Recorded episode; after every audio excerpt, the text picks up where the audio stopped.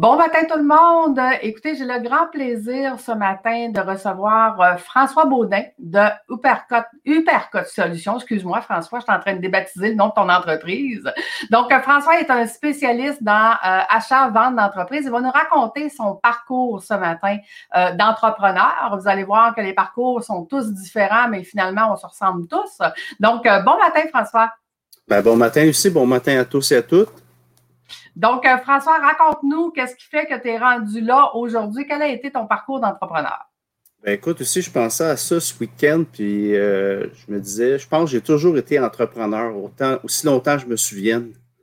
Euh, ça fait pas si longtemps que ça que je suis vraiment entrepreneur à plein temps, mais j'ai toujours eu, je dirais, des réflexes d'entrepreneur, même quand j'étais à l'emploi dans des entreprises. Euh, c'est sûr qu'on dit plus intrapreneur, mais j'ai toujours été mhm. dans des positions où ce que j'aimais améliorer les choses, développer. Euh, j'étais en lien aussi avec des gens. Euh, fait j'ai toujours aimé à quelque part l'entrepreneurship, mais j'ai commencé ma carrière à aider des entrepreneurs. Je travaillais ah. euh, au CLD de Laval, ça fait longtemps de ça, ça fait, ça fait plus de 20 ans, 20 ans maintenant. J'ai aidé des entrepreneurs à ce moment-là qui, partaient vraiment de, zéro. Euh, dans le fond, je les aidais à monter leur plan d'affaires, je les aidais à vraiment démarrer leur entreprise, à avoir la réflexion aussi stratégique dont on avait besoin de partir leur entreprise. Puis uh-huh. ensuite, ensuite j'ai aidé des entrepreneurs aussi au niveau du financement, au niveau du capital de risque. Puis j'ai tellement, j'ai tellement aimé ça. Puis à un moment donné, je me disais, ben, peut-être j'aimerais plus contribuer vraiment dans une entreprise. Puis à ce moment-là, j'avais rencontré euh, un client. Puis on avait eu euh, un beau lien ensemble. Il disait, François, il dit, t'aimerais-tu être euh, mon, mon, directeur financier dans mon, dans mon entreprise? Ben, j'ai dit, mais oui, pourquoi pas? Fait que lui, c'était une entreprise qui était en démarrage. Tout était à faire. Fait encore là, tu sais, j'avais, j'avais des réflexes que j'aimais vraiment mettre des choses en place, améliorer les choses. Euh, euh, l'entreprise est toujours, euh, toujours, elle existe toujours d'ailleurs. J'imagine que j'avais fait des bonnes choses à ce moment-là.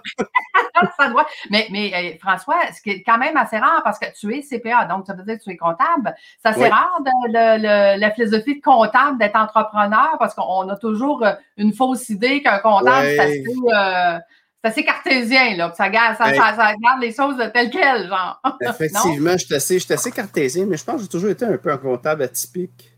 OK. Euh, déjà, euh, quand j'ai choisi d'être comptable, euh, plutôt que me diriger vers l'audit et la vérification, moi, ce qui me passionnait, c'était plus la stratégie et le management. Fait qu'à ce moment-là, j'ai fait le CMA qu'on appelait. Donc, c'est pour ça que j'avais choisi ça d'emblée, parce que c'était vraiment ça que, que j'aimais, la stratégie. Donc, puis là, euh, dans ce que je fais aujourd'hui, euh, on aide les entrepreneurs à acheter ou vendre des entreprises, mais c'est vraiment stratégique. Là. Fait que là, j'adore ce que je fais. Là. T'es sur, ton X, comme on dit. Oui, c'est ça, je suis mon X, oui. Et, dis-moi, justement, tes, euh, compétences de comptable dans le cas d'un transfert d'achat d'entreprise, parce que toi, tu accompagnes autant d'un côté que de l'autre, là. C'est pas juste dans un sens. C'est quoi l'avantage d'avoir quelqu'un comme toi qui a une base de comptabilité, mettons? Ben, je te dirais, le, principal avantage, c'est qu'étant donné que j'ai une base en comptabilité puis en gestion, ben, je suis comme un peu chef d'orchestre, hein, parce que dans le fond, je suis capable de parler avec des fiscalistes, euh, des gens en financement, euh, je suis capable de parler avec d'autres comptables, avec des avocats. Donc, je te dirais qu'avec cette formation-là, c'est vraiment une valeur ajoutée parce que dans le fond, je suis capable de gérer la transaction pour le client puis de l'accompagner dans ça parce que, veux, veux pas, il y a un langage qu'on doit maîtriser. Donc, je suis capable de maîtriser ce langage-là. Donc, c'est ça, d'aider le client parce que souvent, euh, tu vois, à travers les 20 dernières années, c'est souvent ce que mes clients disaient. Je ne comprends pas mon comptable, je ne comprends pas mon avocat, je ne comprends pas mon fiscaliste, j'ai aucune idée de ce qu'ils me disent. Tu sais, je ressors de là avec des beaux papiers, mais au final, euh, tu sais, c'est tellement drôle ce que tu dis parce qu'en ce moment, tu sais, oui, je fais de la chevron d'entreprise, mais j'ai un mandat aussi de directeur financier dans l'entreprise. Puis, euh, je suis un peu l'intermédiaire entre le comptable externe et le client. parce que le client, il ne comprend pas son comptable. Qu'est-ce que son comptable dit? Ou, tu sais, la chose typique, l'entrepreneur qui sort de chez son comptable et qui dit Ah, mon comptable m'a dit que j'avais eu une bonne année. Il dit, je comprends pas, pas plus d'argent dans mon compte de la banque. Il dit, elle passe où l'argent? Là, c'est mon rôle. Là, là c'est mon rôle d'aller, d'aller voir où est-ce qu'elle passe l'argent, mais effectivement, ça arrive souvent. Dis-moi, qu'est-ce qui est plus difficile, François, dans le, dans, quand on veut vendre euh, ou euh, quand on veut acheter une entreprise? Premièrement, les délais sont là. On ne fait pas ça euh, en dedans de deux semaines. Là. Non, c'est ça. Il faut, faut, faut, être réaliste. Là. déjà, pour trouver, si on est dans le cas d'un acheteur, ben là, il faut trouver l'entreprise dans un premier temps. En ce moment, mm-hmm. il, y a une, il, y a une, rareté d'entreprises à vendre. je te dirais, depuis 2020, euh, c'est un peu plus pire parce qu'il y a beaucoup de projets de vente d'entreprise qui ont été reportés par les entrepreneurs. Donc, euh, à l'inverse, euh, il y a des gens qui ont vécu certaines choses au niveau professionnel, puis ils ont dit, ben pourquoi pas, je voudrais être entrepreneur. Fait que là, en ce moment, dans le marché, on a des entreprises qui ont bien passé la crise, puis qui veulent acheter des entreprises donc par acquisition. Puis on a des, gens qui, des professionnels, exemple, ou des, gens qui, qui aiment plus ce qu'ils font dans leur travail, qui disent ben là, je voudrais acheter une entreprise. Fait que là, il y a vraiment plus d'acheteurs en ce moment dans le marché, mais il n'y a, pas, il y a pas nécessairement plus d'entreprises à vendre. Donc, il y, a, une rareté. C'est un peu comme ce qui se passe dans l'immobilier en ce moment. C'est qu'il y a une maison à vendre, c'est pas long. Euh, il y a à peu près 50 acheteurs qui font des offres en même temps dessus. Mais c'est-tu parce que les gens qui voulaient vendre leur entreprise, ils pensent qu'ils n'auront pas la même valeur actuellement? Oui, il y a certains mythes euh, autour de ça. Euh, malheureusement, les gens pensent parce qu'ils n'ont pas eu une bonne année que ça va avoir une incidence euh, très, très négative sur l'entreprise. Mais il faut quand même regarder au minimum cinq ans d'historique financière. Fait que oui, si vous avez eu une, moins bonne année, ça a un impact. Mais si vous avez eu des très bonnes années dans, dans, la moyenne, ça ne changera peut-être pas nécessairement grand-chose.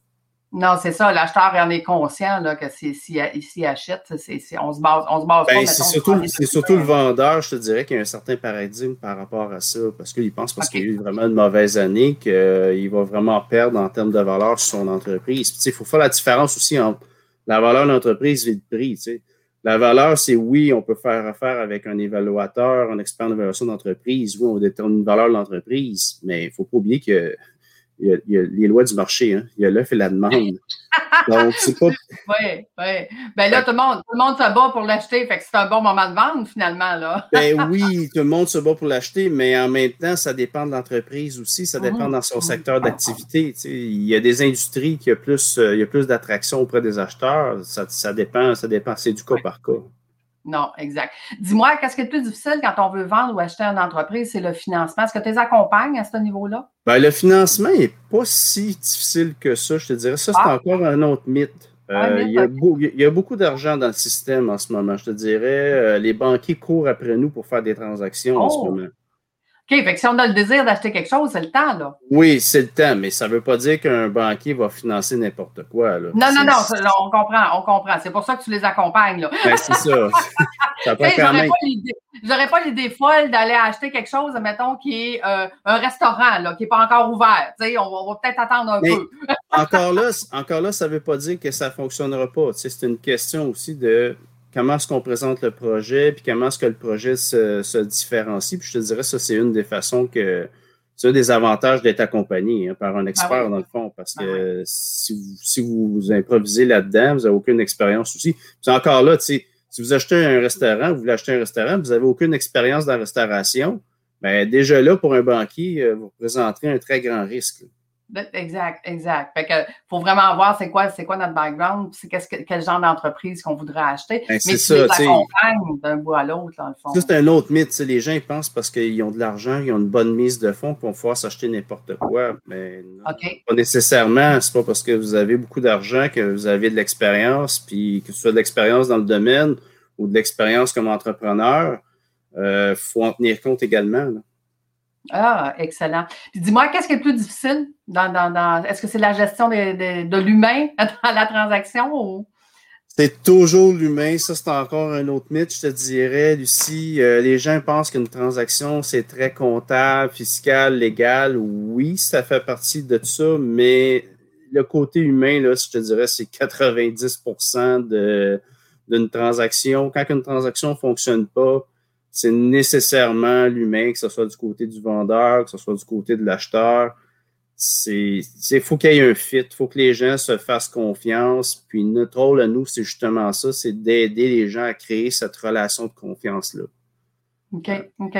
Dans ma formation d'administrateur, c'est un des points justement que je leur apprends. Quand tu es la source du projet, donc quand c'est toi qui as créé l'entreprise, il y a de l'intrinsèque. Hein. Ça veut dire que toi, tu mets une valeur à l'entreprise qui n'est pas monétaire. C'est ton bébé, tu l'as tu, tu vu grandir, tu as travaillé fort. Fait que pour toi, ça vaut beaucoup plus que celui qui veut acheter. Et c'est souvent là hein, que ça fait une confrontation. Là, il, y a, il y a un gros écart, effectivement, parce que l'acheteur, lui, va s'en tenir souvent au chiffre, va dire, ben là, l'entreprise est rentable? Puis de l'autre côté, le vendeur, oui, il a la rentabilité, mais il ne veut pas vendre nécessairement n'importe qui, hein, parce que il veut s'assurer que son entreprise souvent continue, il veut s'assurer que la personne va être capable de reprendre l'entreprise. Parce qu'elle va bien traiter les employés présents. Ben, il y a ça, mais aussi avoir confiance entre la personne qui va prendre l'entreprise pour être sûr que lui va être repayé. Il ne faut pas oublier que dans une transaction, il y a souvent une balance de vente. Donc, le vendeur finance ni plus ni moins l'acheteur. Donc, il veut s'assurer que euh, la personne qui va reprendre l'entreprise va être capable d'avoir au minimum le même niveau de rentabilité. Bien, tu vois, c'est intéressant ce que tu dis parce que justement, dans la formation, devenir administrateur de son entreprise, c'est une des avenues que j'amène à, mes gens. Dire, bien, quand tu veux vendre ton entreprise, si tu te crées un CA avec celui qui a acheté, ben, euh, puis tu as les compétences pour être sur ce, comité d'administration-là, ça peut aider justement à la transition parce que tu restes dans l'objectif long terme de l'entreprise, tandis que celui qui a acheté, lui, il reste dans les opérations de l'entreprise. Est-ce que ça serait c'est des solutions qui sont intéressantes, ça, pour euh, c'est des, solutions, c'est des solutions qui peuvent être très intéressantes parce que de toute façon, dans une transaction d'entreprise, je te dirais qu'au minimum, ça prend un an de transition. Puis c'est pas mm-hmm. rare que dans une transaction, on peut faire aussi un rachat progressif. On n'est pas obligé d'acheter 100% des actions de l'entreprise dès le départ. on peut, il y a moyen de s'arranger avec le vendeur. Et si on vous rachète d'ici, mettons, deux, trois ans, puis pendant ce temps-là, mm-hmm. effectivement, il peut avoir un conseil d'administration, puis le propriétaire se, sort de, des opérations, mais à ce moment-là, je pense que les gens, c'est win-win. Exact, exact. Parce que, tu sais, c'est un peu ça que je leur explique, c'est que le, directeur général s'occupe du tous les jours, faire fonctionner, mais le conseil d'administration s'occupe sur le moyen long terme, sur la pérennité de l'entreprise. Donc, s'assurer que la vision qu'on a de ce qu'on. Moi, j'appelle ça faire le testament futur de l'entreprise, en fait. C'est que si c'est ça que je veux qu'il arrive, puis que l'entreprise, sa mission, sa vision, c'est ça, ben c'est ça qu'on va obtenir au bout de la ligne. Ben, Dis-moi, euh, oui, vas-y. C'est un très beau réflexe parce que malheureusement, euh, il y a beaucoup d'entrepreneurs qui attendent un peu à la dernière minute avant de dire ben là, je n'ai pas de relève, euh, je veux vendre mon entreprise. Ça prend un minimum de planification. C'est souvent ce qui va ce qui va faire que qui va être très, très encore là déterminant dans la valeur de l'entreprise, c'est la relève. J'ai un exemple, c'est il y a trois entrepreneurs dans une entreprise, ça fait plus de 15 ans qu'ils sont dans leur entreprise. Ils décident de vendre leur entreprise du jour au lendemain, mais ce sont les trois personnes clés de l'entreprise. Donc, mm-hmm. l'entreprise, aux yeux d'un acheteur, n'a pas la même, la même valeur parce qu'il n'y a pas de relève. Si ces personnes-là partent, euh, c'est sûr que ça n'aura pas la même valeur. Ça va faire un, impact. Dis-moi, ben euh, François, ça serait quoi les, trucs et astuces qu'on pourrait donner aux gens qui voudraient soit vendre ou soit acheter une entreprise? Ben, je dirais, vendre, c'est la clé, c'est vraiment la planification. Ça, c'est primordial. Tu sais, on dit entre 2 et 8 ans, même 2 ans, là, c'est vraiment un minimum. Euh, donc, il faut planifier, il faut planifier la, vente de l'entreprise. Donc, c'est quoi les.